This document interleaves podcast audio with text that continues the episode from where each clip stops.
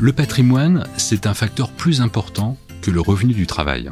À l'expression plus on est riche, plus on vote comme ci ou comme ça, moi je préfère utiliser la formule plus on possède de patrimoine et plus on vote comme ci, comme ça. Parce qu'en fait, la richesse mesurée par le, le salaire n'explique pas grand-chose. Bonjour, je m'appelle Tam Tranui, je suis journaliste mais aussi citoyenne. Comme tous les Français au mois d'avril, je dois voter pour notre prochain président, présidente de la République, et à quelques semaines de cette échéance, je me pose des questions. Comment chacun choisit son candidat? Est-ce que c'est en fonction de son milieu social, de son parcours de vie, avec sa tête, son cœur? Les gens qui achètent une voiture électrique, ils mettent toujours un bulletin vert dans l'urne? Chaque semaine, je discute avec des experts qui ont consacré leur vie à ces sujets, alors à force de chercher, ils ont trouvé quelques réponses. Je vote. Je pense qu'on est une force électorale, donc je pense qu'il faut jouer avec. Tu votes. Personnellement, je dis bien, j'irai voter. C'est un devoir de voter. Allez à voter. Nous votons. Il n'y a pas eu d'affrontement sur les idées en tant que tel à l'intérieur, il n'y a pas eu de divergence. À voter. Un podcast de Public Sénat et du Cevipof Sciences Po. Est-ce que les riches votent à droite? C'est ce qu'on a tendance à penser, mais s'il y a un lien direct entre la fortune et le vote conservateur, ça ne permet pas d'expliquer par exemple le phénomène de la gauche caviar.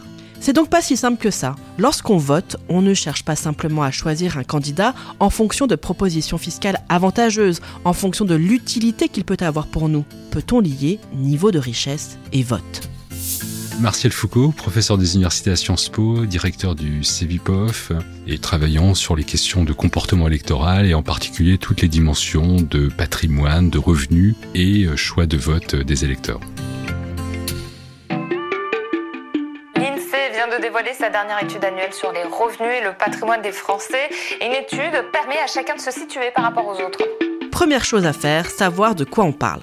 Quand on parle de richesse, il faut clairement distinguer le salaire du patrimoine. Le patrimoine renvoie à une définition très précise utilisée par l'INSEE, l'Institut national de la statistique, qui mène depuis plus de 10 ans une enquête sur le patrimoine des Français c'est l'ensemble des actifs à la fois liquides, immobiliers et mobiliers dont disposent les Français. Alors, ça correspond à quoi concrètement? C'est toute l'épargne, toutes les formes d'épargne allant euh, du livret A historique de la caisse d'épargne jusqu'à l'ensemble des produits financiers qui ont permis aux Français de pouvoir assurer une épargne garantie, un taux de rendement garanti. Puis une dimension d'actifs immobiliers, c'est l'ensemble des propriétés, des maisons, euh, des terrains, euh, maisons alors à la fois habitation principale ou euh, habitation secondaire, et également habitation dont on en fait un usage locatif. Et puis il y a une troisième catégorie dans le patrimoine, ça correspond à l'ensemble des produits financiers j'allais dire, plus risqués portefeuille d'actions, euh, disposer de SICAV, euh, toutes sortes de produits financiers en France et à l'étranger. L'ensemble de ces biens constitue un patrimoine qui a une certaine valeur financière en fonction euh, des éléments, mais le point important, c'est que le patrimoine, ce n'est pas le revenu du travail. Ça, c'est le salaire. Le patrimoine, on dirait que c'est le revenu du capital. Et ce qui est déterminant pour le vote, c'est bien le patrimoine car les inégalités de patrimoine sont beaucoup plus fortes que les inégalités de revenus. Vous savez, actuellement, en France, si vous prenez les, 60% des Français les, les plus pauvres, par exemple, ne vont hériter de rien du tout. Et c'est un sujet sur lequel l'économiste Thomas Piketty, spécialiste des inégalités économiques, a travaillé la principale découverte de Thomas Piketty, c'est de dire que au cours du 19e et 20e siècle en France, les catégories bourgeoises ont toujours finalement veillé à transmettre l'héritage dans des conditions extrêmement avantageuses sans être les perdantes dans différentes politiques de droit de succession. Et puis il y a une deuxième découverte importante chez Thomas Piketty qui est de dire attention quand on parle d'inégalité, économique, il faut bien distinguer les inégalités de salaire et les inégalités de capital. Et quand il dit de capital, il entend de patrimoine. Et sa grande découverte, c'est de dire que les inégalités sont beaucoup plus criantes en termes de possession de patrimoine entre les Français que en termes de salaire. Pourtant, il y a de grosses différences de salaire en France. Les 10% des salariés les moins rémunérés touchent moins de 1280 euros par mois et les 1% les mieux payés sont à plus de 9000 euros. Un rapport précisément de 1 à 7. Et si on s'intéresse aux différences entre les femmes les moins bien payées et les hommes les mieux rémunérés, c'est encore plus criant. Oui, il y a des écarts de salaire dans la société active, mais ces écarts ne sont rien comparés aux écarts de patrimoine. Et sa proposition dans son dernier ouvrage consiste à dire, si on veut corriger les inégalités économiques, il faut s'attaquer aux inégalités de patrimoine. Parce que commencer une vie quand on est jeune à 20 ans, si on est un héritier et qu'on a disposé de ressources, bien sûr monétaires, mais aussi de ressources de logement, de ressources financières en termes de placement financier, la vie ne va pas être la même que si vous démarrez à zéro, non seulement en termes de possession, mais aussi en termes d'accès et d'accumulation, la vitesse avec laquelle on va pouvoir accumuler un patrimoine. Et donc je trouve que cette différence, elle est cruciale, elle permet d'éviter cette confusion ou cet amalgame qui consisterait à dire, mais de toute façon le patrimoine c'est qu'une histoire d'accumulation de revenus du travail, c'est parce qu'on a accumulé du salaire qu'on peut disposer d'un grand patrimoine. Non, il y a de longues traditions héréditaires, en quelque sorte, qui aujourd'hui continuent de maintenir ce niveau d'inégalité, alors que les niveaux de salaire ne corrigeront jamais ces inégalités de départ en termes de patrimoine. Et c'est donc là qu'intervient la politique. S'il y a eu pas mal de propositions pour augmenter les salaires en France, c'est un classique des campagnes présidentielles, il y a aussi un débat surprise qui s'est invité en 2022, celui de l'héritage et des droits de succession. On voit bien que les candidats, selon qu'ils sont de gauche ou de droite, font des propositions plus libérales pour réduire la fiscalité euh, sur euh, la succession. Donc je suis en train de travailler, je vais faire des propositions dans les jours qui viennent pour que tous les patrimoines puissent être exonérés. Et puis euh, d'autres considèrent que non, lorsqu'on est déjà un possédant avec beaucoup de patrimoine, pourquoi donner une facilité supplémentaire pour réduire la fiscalité la taxation qui pèserait sur ces transmissions. Je ne suis pas d'accord pour dire ceux qui héritent de manière indirecte ont les mêmes droits que ceux qui héritent de manière directe, puisque je ne suis pas très favorable à cette idée. Il y a donc un lien très clair entre la politique et le patrimoine, le vote et le patrimoine. L'idée de faciliter la transmission est clairement de droite et celle de la taxer est au contraire de gauche. Est-ce que ça signifie donc que plus on a de patrimoine, plus on va être tenté de voter à droite? L'idée d'établir un lien entre le vote et le niveau de patrimoine, c'est une idée qui est assez récente. Je dois dire que cette idée, euh, dans le monde des sciences sociales, est née en France. Alors il ne s'agit pas de dresser un cocorico, mais euh, ce travail est né euh, ici au CEVIPOF à la fin des années 70, deux collègues, Elisabeth Dupoirier et Jacques Capdevielle, qui avaient écrit un petit chapitre dans un livre qui était très intéressant. Le livre s'appelait euh, France de gauche, vote à droite, à l'issue des élections législatives de 1978. Et leur intuition, très bonne intuition, avait été de distinguer les revenus du travail et les revenus ils appelaient pas ça revenu du capital, ils appelaient ça revenu du patrimoine. Et ils avaient mené une enquête très intéressante où ils demandaient simplement aux Français de présenter leur patrimoine, d'identifier est-ce que vous êtes propriétaire de votre maison principale, est-ce que vous êtes locataire, est-ce que vous avez un livret A, un livret d'épargne, etc., etc. Et à l'issue de ce travail, ils avaient pu démontrer que plus on possédait d'éléments de patrimoine, un caractère cumulatif, plus on était disposé à voter à droite. Et moins on avait de patrimoine, plus on votait à gauche. C'était une sorte de loi empirique qui était validée. Martial Foucault a lui-même travaillé à partir de ses recherches pour les affiner et en est arrivé à l'idée qu'il fallait distinguer la façon dont les gens gèrent leur patrimoine avec d'un côté ceux qui préfèrent des placements risqués et de l'autre ceux qui veulent des placements sûrs. On ne naît pas avec un grand patrimoine, il y a des stratégies d'accumulation. Et ce qui m'intéressait, c'était de comprendre qu'est-ce qui fait que pour un même niveau de revenu, certaines personnes préfèrent épargner sur un livret de la caisse d'épargne avec un taux garanti, et d'autres prenaient le risque d'espérer voir leur fortune prospérer, se bonifier avec des placements financiers à risque. Et je vais faire un grand saut historique.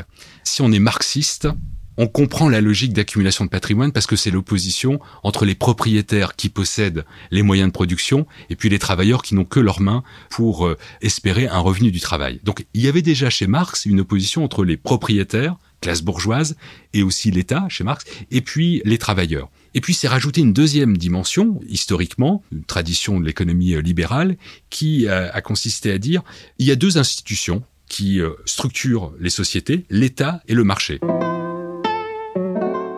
Je vais vous dire qui est mon adversaire. Cet adversaire, c'est le monde de la finance.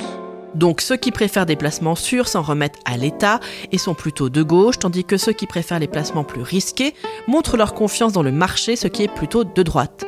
Donc dire que les riches votent à droite n'est pas juste, tout dépend de la stratégie d'accumulation qui a été choisie. L'accumulation, c'est un vrai clivage idéologique. On n'a pas les mêmes stratégies d'accumulation de patrimoine et de choix de placement si on est de gauche ou si on est de droite. Et donc, en résumé, nos travaux euh, ont montré que jusqu'à une récente période, plus on avait du patrimoine risqué, c'est-à-dire des actions, des parts d'entreprise, faire de l'investissement locatif, plus on votait à droite. À la fois parce qu'on a cette euh, conviction que le rendement accordé par le marché va faire euh, fructifier l'épargne, et autre, autre élément très important, plus on a du patrimoine risqué, plus on vote à droite, et plus on va soutenir des politiques publiques proposées par des candidats de droite pour préserver cet avantage fiscal.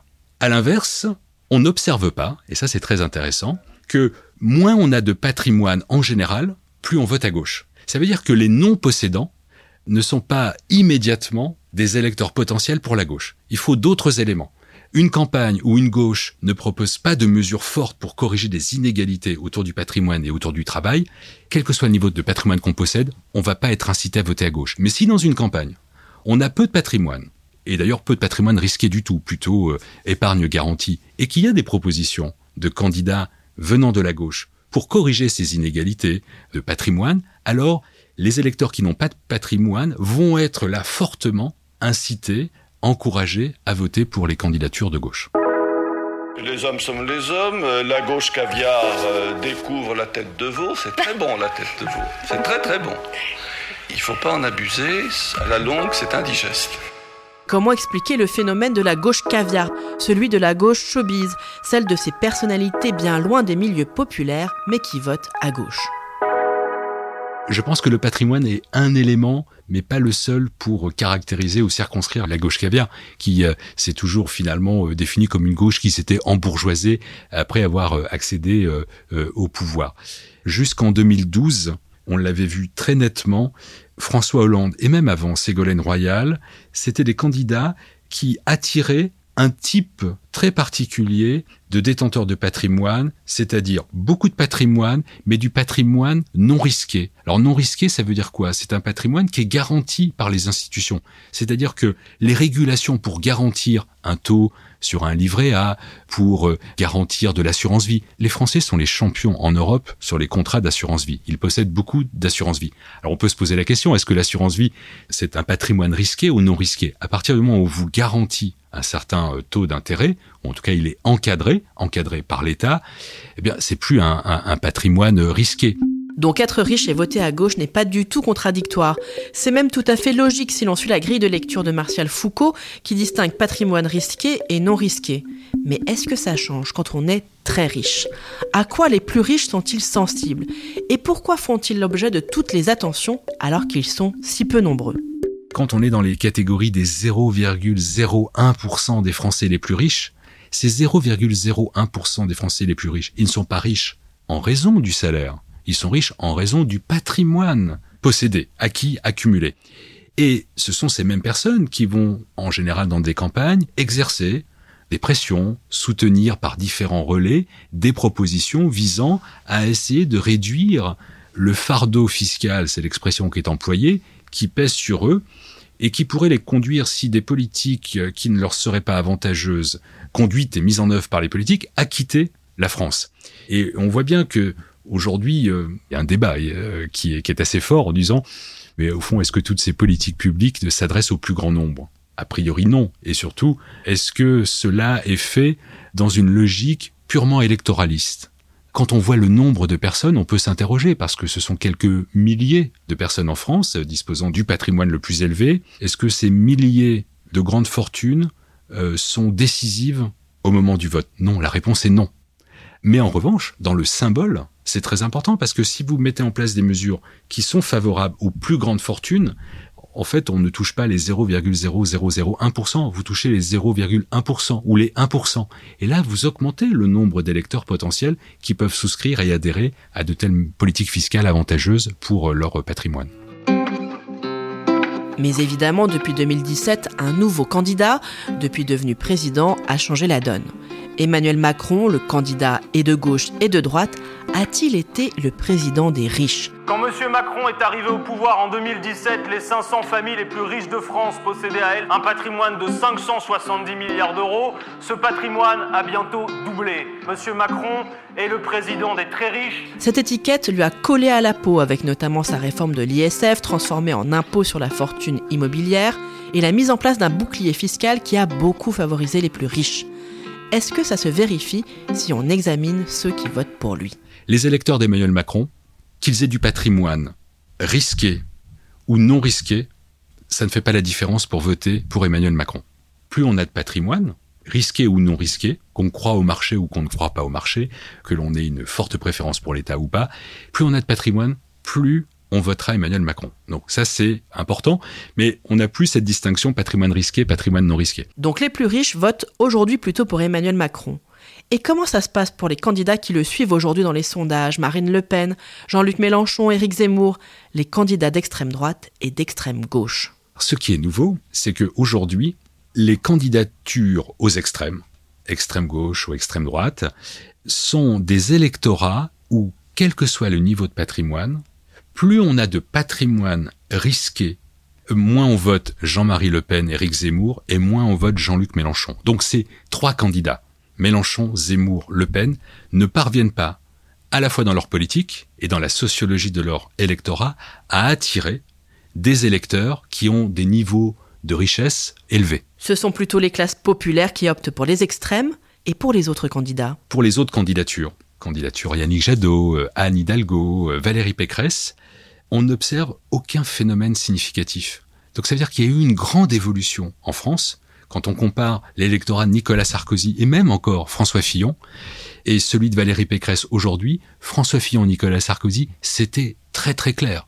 Seuls les électeurs qui avaient du patrimoine risqué votaient pour Sarkozy ou Fillon. Pour Valérie Pécresse, on n'observe plus ce phénomène. En tout cas, il n'est plus discriminant, il n'est plus significatif. Il n'explique plus le vote pour Valérie Pécresse. Et chez Valérie Pécresse, on est davantage sur des niveaux de revenus du travail et moins de revenus du patrimoine. Alors comment expliquer que la question du patrimoine soit moins opérante aujourd'hui? Pas seulement parce qu'Emmanuel Macron est arrivé et a bouleversé les équilibres politiques, mais aussi parce que les Français sont aujourd'hui arrivés à un niveau de patrimoine inédit. Ils sont de plus en plus nombreux à thésauriser et à être propriétaires de leur résidence principale au cours des 40 dernières années, on est passé d'une situation où la France était euh, une société avec peu de propriétaires de leur résidence principale pour atteindre aujourd'hui environ 65% des Français sont propriétaires de leur euh, résidence principale. Donc une, une grande évolution, et cela s'est fait aussi au gré d'un certain nombre de politiques publiques fiscales avantageuses pour accéder à la propriété et essentiellement pour les primo-accédants, comme on dit pour les jeunes propriétaires. On est allé un peu plus loin parce qu'on s'est dit dans nos travaux, c'est pas la même chose d'être propriétaire avec un emprunt ou sans emprunt. Parce que quand on est libéré d'une charge bancaire, peut-être qu'on a des comportements politiques différents. Alors oui, ça joue. Là, on retrouve simplement que les propriétaires avec emprunt sont plus incités à voter à gauche et les propriétaires sans emprunt sont plus incités à voter à droite. Mais l'effet reste assez marginal, assez faible. Donc effectivement, au cours des 30 dernières années, on voit une évolution où ces différences de patrimoine sont de moins en moins explicatives d'un choix de, choix de vote. Alors du coup, quelle est l'importance du patrimoine si on la compare à tous les autres critères que l'on a pu examiner depuis les premiers épisodes de ce podcast? La famille, la religion, les émotions ou encore le contexte. Est-ce que le patrimoine, c'est un facteur important? Le patrimoine, c'est un facteur plus important que le revenu du travail. À l'expression plus on est riche, plus on vote comme ci ou comme ça, moi je préfère utiliser la formule, plus on possède de patrimoine et plus on vote comme ci, comme ça. Parce qu'en fait, la richesse mesurée par le, le salaire n'explique pas grand-chose. Quel que soit l'âge, quel que soit votre niveau d'éducation, quelle que soit votre situation professionnelle, quelle que soit votre pratique religieuse, avoir du patrimoine compte beaucoup plus dans le choix de vote que le niveau de salaire. Pourquoi je dis ça? Parce qu'il faudrait pas introduire une confusion qui est de dire tout ça c'est mêlé, c'est lié forcément. Si on a beaucoup de patrimoine, c'est parce qu'on a beaucoup de salaire. Non, pas du tout. Pas du tout. Vous avez des catégories très impressionnantes de Français qui ont une valeur de patrimoine très élevée en ayant des revenus assez proches de la médiane. Et inversement, vous avez aussi des personnes qui ont des revenus du travail dans des nouvelles professions, secteur euh, de l'informatique, des nouvelles technologies, avec des salaires très élevés, mais sans patrimoine. Au terme de cette discussion, j'ai donc la réponse à ma question. Non, les riches ne votent pas à droite, et pas simplement parce qu'Emmanuel Macron a déboulé sur la scène politique et bouleversé tous les clivages, mais parce que c'est la façon dont on a accumulé la richesse et la façon dont on la gère qui compte. Pour en savoir plus, n'hésitez pas à aller voir les références que j'ai ajoutées dans la description de cet épisode, ainsi que les articles publiés à l'occasion des différentes vagues de l'étude électorale menée par le CEVIPOF. Merci d'avoir été à l'écoute de Je vote, tu votes, nous votons. J'espère que ça vous a plu et que vous serez au rendez-vous pour les prochains épisodes. Si c'est le cas, n'hésitez pas à partager ce podcast autour de vous et à nous envoyer vos commentaires, des étoiles sur votre application préférée d'écoute. Je serai curieuse d'avoir vos retours et si vous le souhaitez, vous pouvez me soumettre les questions que vous vous posez sur le vote. Vous pouvez aussi nous contacter via les réseaux sociaux de Public Sénat, Twitter, Facebook, Instagram ou LinkedIn, ainsi qu'à l'adresse bonjour@publicsénat.fr. Je vote, tu votes, nous votons est un podcast produit par Public Sénat et le Cevipof Sciences Po. Interview et narration, Tam Tranui. Création sonore, réalisation, montage et mixage, Majora Prod. Direction éditoriale, Perrine Tarnot. Les visuels sont de Nina Vincent. Production exécutive, Élise Colette.